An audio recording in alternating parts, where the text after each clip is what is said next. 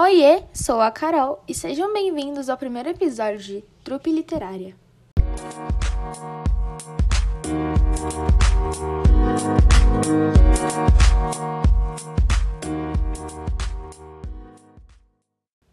A nossa apresentação será dividida em cinco etapas, começando pelo resumo da história do livro, a estrutura, contexto histórico, análise e curiosidades.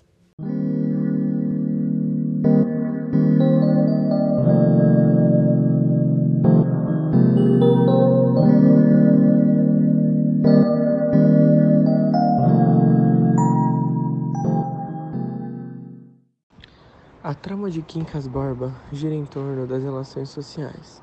O ingênuo professor Rubião descobre a maldade humana ao se mudar para a corte. As manifestações de amizade que recebe por parte do casal Palha só são verdadeiras para sua credulidade provinciana. Estrutura do livro: Como foi feito.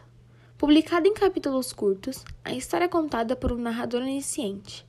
Chama atenção o fato do narrador muitas vezes se comunicar diretamente com o leitor. Convém lembrar que Quincas Borba não é uma produção única e isolada.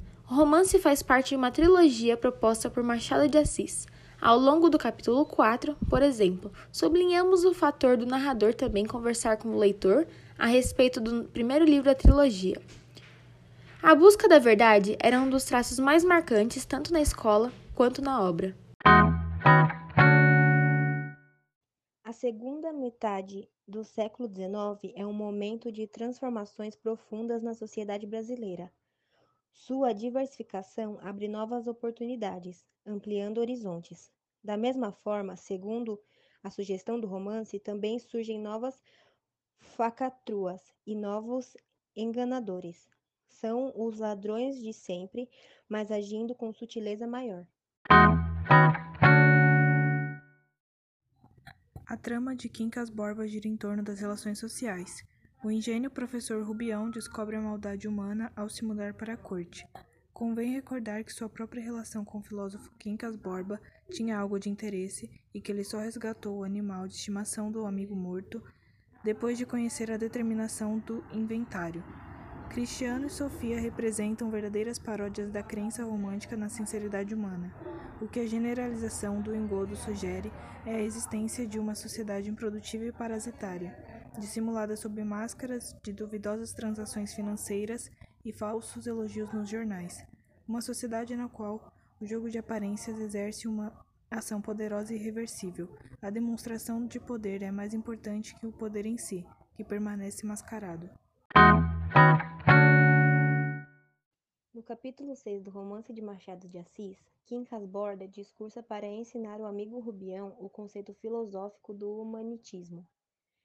A teoria, fundada nos ensinamentos do filósofo Joaquim Borba dos Santos, tem como base a noção de que a guerra seria uma forma de seleção natural. Tudo é permitido, porque tudo se faz em nome da substância original. A adaptação para o cinema foi realizada em 1987 pelo diretor Roberto Santos. O ator Paulo Vilhaça interpretou Quincas Borda, Helber Rangel interpretou Rubião. Fúvio Stefanini interpretou Cristiano Palha e Luiz Serra interpretou Camacho.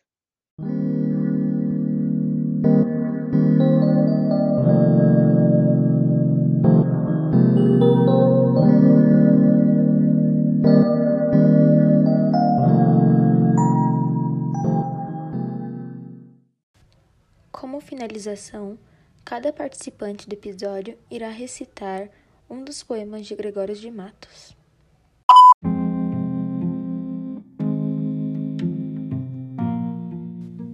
Há um fulano da Silva, excelente cantor ou poeta. Tomas a lira, Orfeu divino, tá? A lira larga de vencido, que canoros pasmos te prevejo, se candências deste Apolo ouvirás cá. Viva as pedras nessas brenhas lá. Mover fizeste, mas que nada vê, porque este Apolo, em contrapondo o ré, deixa em teu canto dissonante o Fá. Bem podes, Orfeu, já por nada dar a lira que nos astros se te pôs, porque não tinha entre os dois polos par. Pois o silvarião da nossa foz, dessas sereias músicas do mar, suspende os cantos e emudece a voz.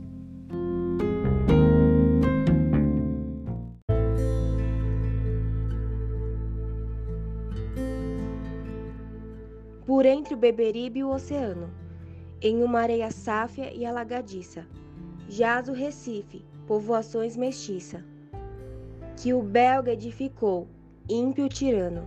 O povo é pouco e muito pouco urbano, que vive à mercê de uma linguiça, unha de velha insipida e enfermiça, e camarões de charco em todo o ano.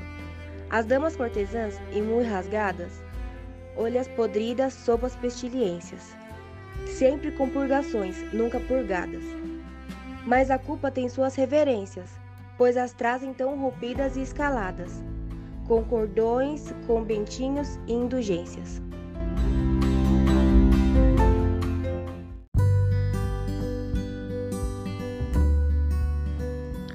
Nasce o sol e não dura mais que um dia.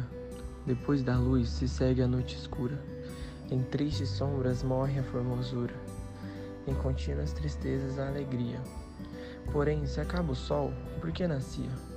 Se formosa a luz é, por que não dura? Como a beleza assim se transfigura?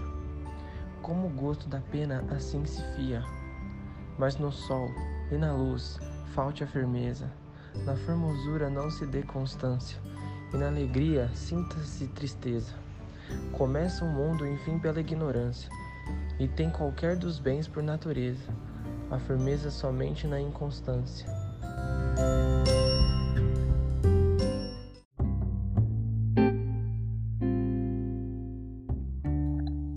Triste Bahia, ó conde semelhante, estás estou do nosso antigo estado, pobre te vejo a ti, a mim empenhado.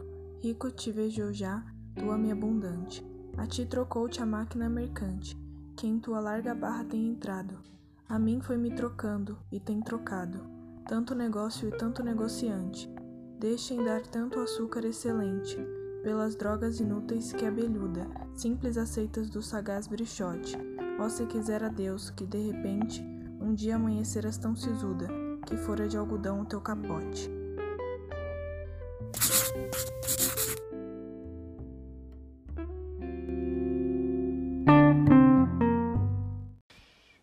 nome de todos os participantes desse podcast, eu gostaria de agradecer a todos vocês ouvintes e até o próximo episódio.